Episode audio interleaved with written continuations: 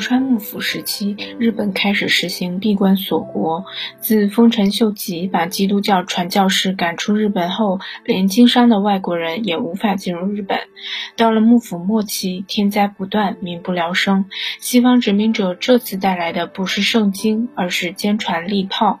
一八五三年，美国海军将领伯利率领舰队两次闯入江户湾，迫使日本开港通商。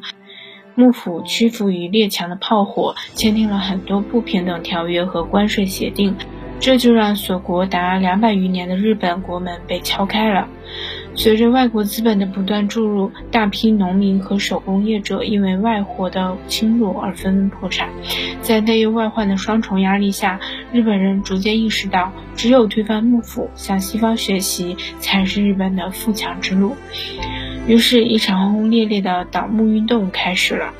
1868年，在有维新三杰之称的大久保利通、西乡隆盛、幕户孝远的领导下，成功发动政变，迫使德川幕府第十五代将军德川庆喜交出政权，并由新即位的明治天皇颁布王政古书诏书。这就是日本历史上的明治维新。明治天皇虽然年幼，可颇有见识，随即宣布迁户江都，并将其改名为东京。随后，从政治、经济、文教、外交等方面都进行了一系列重大改革。在后来的甲午中日战争中，击败中国的北洋舰队，全歼俄国太平洋舰队和波罗的海舰队，成为亚洲头号强国。明治天皇名穆仁，嘉永五年十一月三日生。他是孝皇天皇的第二皇子，其母为英照皇太后。实际上，他真正的生母是权大纳言中山忠能的女儿，名中山庆子，又名典氏庆子。万延元年，他被定为储君，并赐名穆仁。广兴公益，万机绝于公众，公卿与武家同心，以至于庶民，使各遂其志。人心不倦，破旧来的陋习，立基于天地之公理正气，这是明治天皇登基的誓言。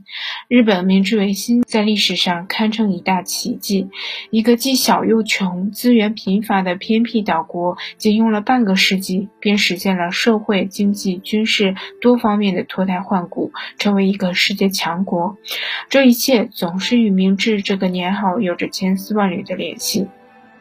庆应三年，即一八六七年倒幕运动开始之际，孝明天皇骤然离世，十六岁的穆仁继承皇位。在革命分子的鼓舞下，明治天皇于十二月九日毅然实行王政复古。庆应四年一月，倒幕派曾发动政变，迫使将军德川庆喜将政权交予天皇穆仁。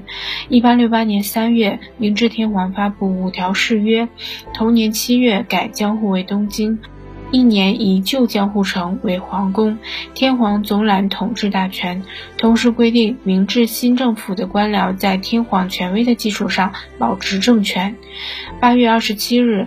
天皇举行即位典礼，九月八日改元明治，十月明治天皇抵达东京执政，十二月天皇返回京都，与一条美子举行大婚之礼。明治二年，即一千八百六十九年，明治天皇再度抵达东京，定东京为首都。接着，在明治政府大力改革，接二连三地推出阪急奉还、废拨制宪。制定征兵令等前所未有的政策。一八六九年，天皇政府宣布版籍奉还；一八七一年又实行废拨制宪；一八七三年政府着手地税改革；一八八一年发布军人设于；一八八九年制定大日本帝国宪法。和皇室典范。一八八九年颁布帝国宪法，并于次年召开帝国会议。其中与天皇地位联系最紧密的就是大日本帝国宪法的制定。